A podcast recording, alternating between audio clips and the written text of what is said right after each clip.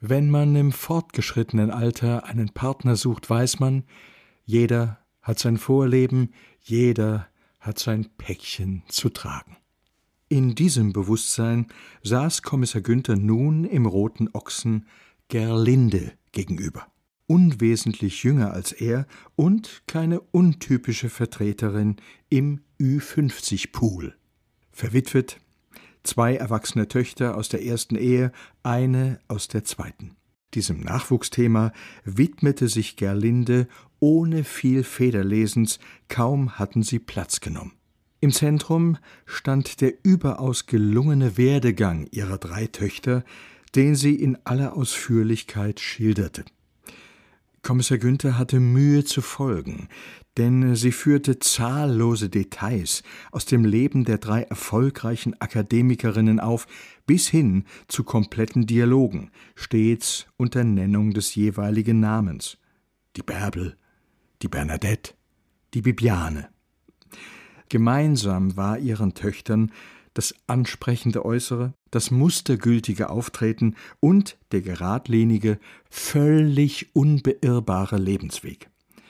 Dass deren Vorgesetzte durch die Bank missgünstige Geschlechtsgenossinnen jede Menge Probleme mit diesen ehrgeizigen Frauen hatten, das kannst du dir bestimmt gut vorstellen. Äh, klar. Er überlegte, ob er mitschreiben sollte, denn nun kamen auch noch die Schwiegersöhne ins Spiel, die selbstredend allesamt Gerlindes hohen Ansprüchen genügten, optisch wie monetär betrachtet. Kommissar Günther ertappte sich, wie er plötzlich ziemlich müde wurde. Es waren einfach zu viele Heldinnen und Helden, zu viele Triumphe, allesamt hochverdient, die sich durch Gerlindes Leben zogen, wobei ihn kurzzeitig beschäftigte, wie es eigentlich um Gerlindes eigenes Leben bestellt war. Nun denn, er hatte sich damit abgefunden und beschloss, die größten Erfolge stumm an sich vorüberziehen zu lassen, folgte den Schilderungen nur noch rudimentär, schnappte Begriffe auf wie Eigentumswohnung, Aktienfonds, gehobenes Management sowie Saint-Tropez und Montafon. Aber das muss der Rüdiger selbst wissen. Meinst du nicht auch? Äh, auf jeden Fall. Also für mich ist eines klar. Dafür trägt sein Vater die Verantwortung. Äh. Ich meine, ich wusste ja, auf was ich mich da einließ, also auf wen? Ein Charmeur vor dem Herrn. Nun schien es wieder erwarten, doch noch interessant zu werden. Gerlinde hatte also ein Verhältnis mit dem Vater eines ihrer Schwiegersöhne? Sauber. Drei Jahre ging das mit uns. Dann ist er gestorben. Herzinfarkt. Kein Wunder bei dem Lebenswandel. Ja, und jetzt, jetzt habe ich Rüdiger. Tja, warf Kommissar Günther ein wenig lahm ein. Wir waren gerade wieder im Urlaub zusammen. Was soll ich machen? Musste ich seinem Vater auf dem Sterbebett versprechen. Alderle. Stoff für eine Seifenoper, wenn nicht für eine Krimiserie. Er ist übrigens im Auto. Wer?